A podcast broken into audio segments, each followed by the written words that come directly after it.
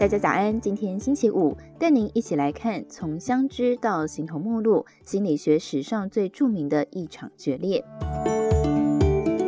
谈到心理学发展，就不可避免要提到弗洛伊德和荣格这两位精神分析学大师，曾经情同父子。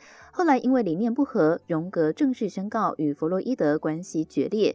陷入众叛亲离的荣格，还因此备受孤独的煎熬。一九零七年三月三号，荣格到奥地利维也纳与精神分析学家弗洛伊德相见。荣格万分敬仰，他看见了父亲的影子，而弗洛伊德看到未来的星星。两个人深谈十三个小时。这年，荣格三十二岁，成为弗洛伊德最大的门徒。但是六年后却决裂，是什么导致两个人走向了不同的轨道？一八七五年，荣格出生在瑞士。爸爸是牧师，家规严格；妈妈经常忧郁，说是被鬼魂骚扰。父母的冲突不断，荣格活在不快乐的环境。他说自己从小就发展出两个人格：一个是孩童，喜好交流；一个是大人，多疑猜忌。他十二岁被同学霸凌，倒地撞到头，为了逃避，就假装头晕不上学。后来只要想到上学，就会头晕目眩，甚至昏倒，连医师也束手无策。偷听到爸爸说他以后要怎么养活自己啊？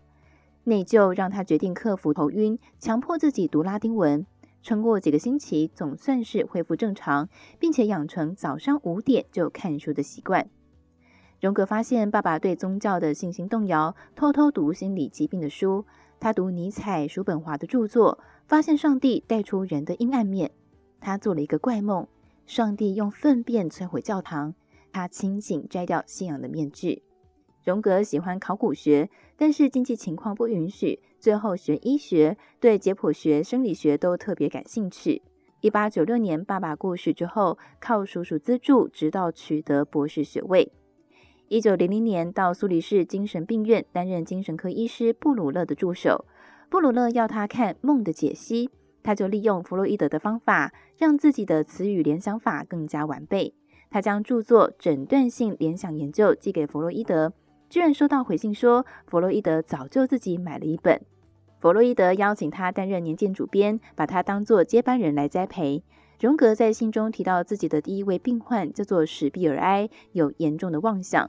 荣格为他治疗，允许他出入自己的图书室，培养他成为精神分析师。两个人的关系从医疗师生演变到友谊，甚至危及荣格的婚姻。荣格在信当中不止说明症状，还坦诚有私情，这让弗洛伊德抓住把柄，让他福音于自己。他称荣格是领养的嫡子，精神分析的王子及继承者。不对等的关系让关系出现裂痕。同行后期，两个人在原欲与潜意识上有所分歧。弗洛伊德认为潜意识是垃圾场，堆放人们不承认或是看不见的欲望。原欲是人的唯一驱动力，人是出于本能满足欲望。但是荣格不认为原欲是根源，他认为潜意识可以分为个人潜意识与集体潜意识。个人潜意识包括压抑的心理与遗忘的记忆，集体潜意识则是包含人类共同的心灵，人从中获得远古的智慧。荣格强调心灵，不赞同弗洛伊德的唯物主义。原欲只是众多的情节之一。人不只有满足欲望，还有自我成长。两个人思想分道，加上关系不对等，分裂成两块大陆。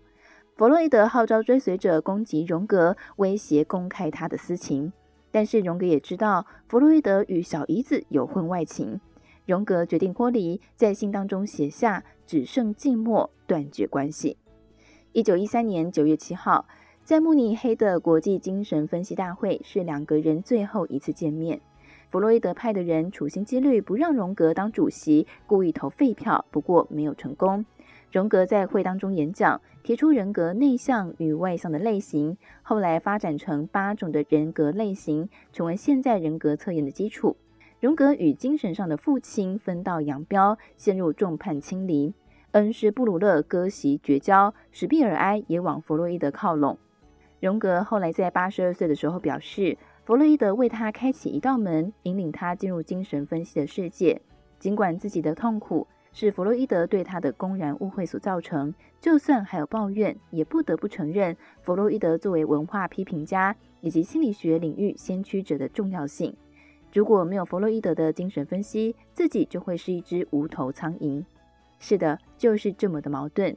有时候父亲的压迫会让你窒息，但是他也带给你呼吸的空气。以上内容出自《金周刊》一千三百一十五期，详细内容欢迎参考资讯栏下方的文章连结。最后，也祝福您有个美好的一天，我们明天再见，拜拜。